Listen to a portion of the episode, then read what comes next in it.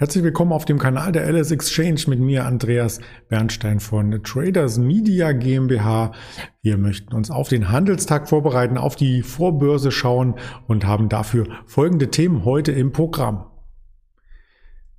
Es geht speziell um den DAX, den DAX zur EZB-Sitzung am gestrigen Tag und nach der EZB-Sitzung natürlich. Wir blicken dabei auf die Inflation und wir blicken auch ein Stück weit auf die Zocker, wie es so schön heißt, auf einzelne Aktien. Und das Ganze möchte ich dann später auch im Handelsverlauf noch einmal updaten im Interview mit dem lieben Ingmar Königshofen gegen 11.30 Uhr. Also gerne auf dem Kanal bleiben, den Kanal abonnieren und dann sind Sie umfassend informiert. Der DAX am Donnerstag eher richtungslos. Man glaubt es kaum, zu einer EZB-Sitzung ist sonst immer mehr Volatilität.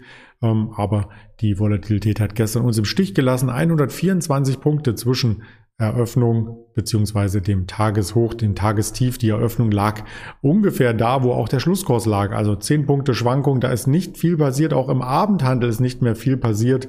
Wir sind zum selbigen Kurs hier aus dem Handel gekommen, wie wir auch gestartet sind, in etwa um die 15,584 und genau da stehen wir auch vorbörslich. Das werde ich gleich zeigen. Zuvor der Blick auf das mittelfristige Chartbild, also ein Inside Day. Der gestrige Handelstag war in der Bandbreite des Mittwochs Handelstages und genau in der Region äh, scheint der Markt auch vielleicht aus dem Wochenende hin oder ins Wochenende hinein zu laufen, aus der Woche hinaus zu pendeln.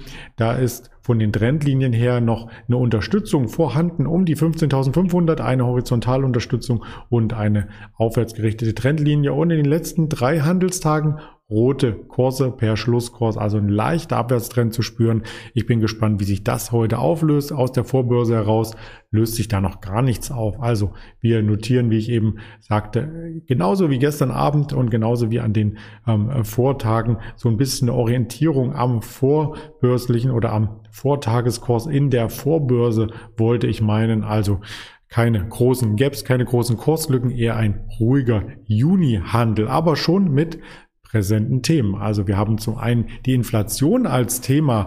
Erstmal die EZB vielleicht nachgereicht. Da ist nichts passiert gestern. Also keine Zinssatzänderungen. Die Daten zum Wirtschaftswachstum wurden nach oben korrigiert und die Daten zur Teuerungsrate ebenfalls. Das heißt, wenn sich das die Waage hält, dann kann die EZB auch ihre Politik fortführen. Das führt sie auch fort. Also die Anleihenkäufe bleiben stabil. 1,85 Billionen sollen hierfür aufgewendet werden. Das ist das PEPP-Programm bis Ende 2023 läuft das noch, also monatliche milliardenschwere Rückkäufe von Anleihen. Dagegen gab es auch Klagen, jetzt die Rücklage, wir hatten gestern darüber gesprochen, Europäischer Gerichtshof hat sich damit auseinanderzusetzen. Jetzt ist äh, Deutschland verklagt worden, also da geht's hin und her zwischen den Richtern, was dabei rauskommt. Ich weiß es nicht und wir wissen es wahrscheinlich alle nicht. Wir müssen zuhören, lauschen und es akzeptieren, was entschieden wird. Am Ende ist die Inflation auch ein Thema für uns alle, weil nämlich auf den Weltmärkten gerade in der Corona-Pandemie ganz viele Rohstoffe aufgekauft wurden. Seit Wochen ist beispielsweise das Holz knapp, so knapp wie noch nie, sagen verschiedene Handwerksbetriebe. Also teilweise steigen damit auch die Hausbaukosten um bis zu 30 Prozent. Also im April alleine lag der Preis für ähm, Holz 30 Prozent höher als im März noch. Also monatlich, das ist richtige Inflation, 30 Prozent Steigerungen und zum Beispiel Eisen, Stahl, Aluminium, Schrott verteuerten sich sogar um 60 Prozent. Roheisen kostet rund 25 Prozent mehr und auch die Preise für elektrische Schaltung steigen damit um 14 Prozent. Energie steigt ebenfalls. Wind, Wasser erzeugte Energie schwankt sehr, sehr stark, stieg zuletzt um 200 Prozent sogar. Also das sind alles Daten, die ja, wenn man sich die Inflation nur als Rate anschaut und die liegt in Deutschland bei 2,5 Prozent, die Inflationsrate,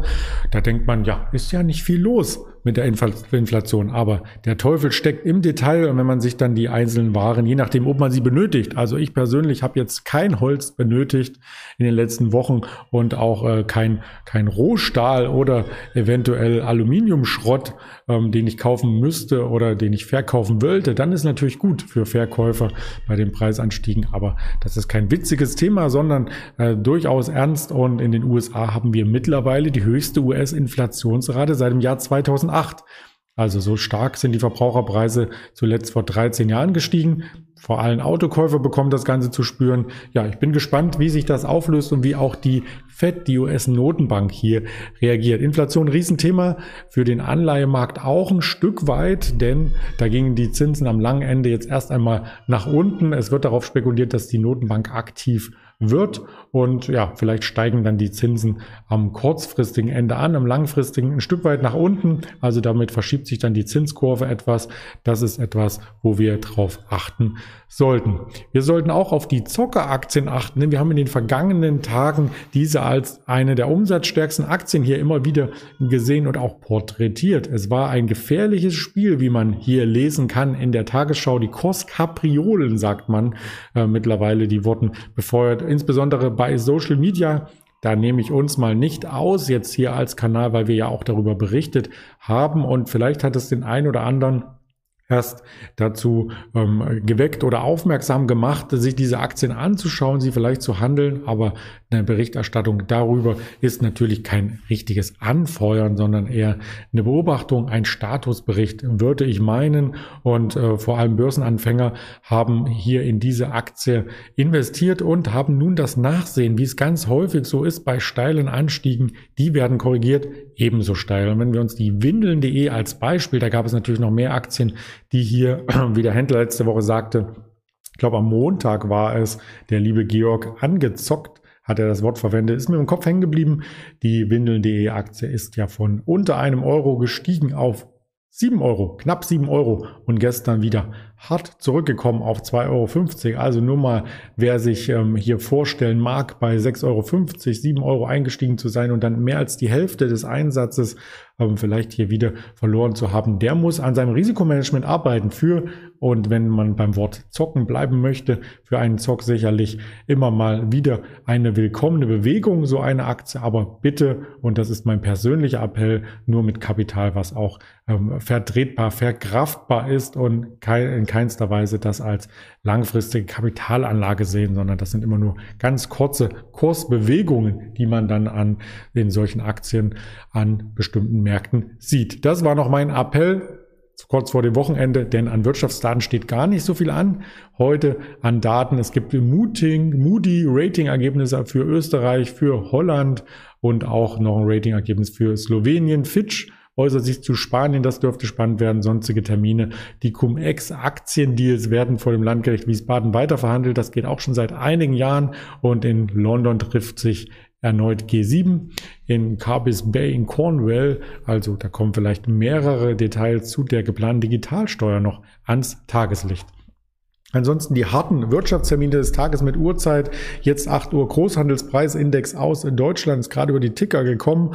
Wir haben 16 Uhr dann den Reuters Uni Michigan Verbrauchervertrauen-Index und 21.30 Uhr noch der Blick auf die CFTC-Daten, die Nettoposition im S&P 500, Termindaten, Euro, Gold, US, Öl und in einer Woche dann den Verfallstag, den großen, den Hexensabbat. Das wird auf jeden Fall spannend und bis dahin gibt es noch einige Sendungen auf den Kanal Kanälen der Alice Exchange, YouTube, Twitter, Facebook, Instagram, Spotify, dieser Apple Podcast, um sie mal ganz schnell hier zu nennen und um auch äh, dich auf den Handelstag vorzubereiten. Wir hören uns dann mit Ingmar Königshofen gegen 11.30 Uhr wieder. Ich freue mich drauf. Bis dahin alles Gute. Ihr Andreas Bernstein.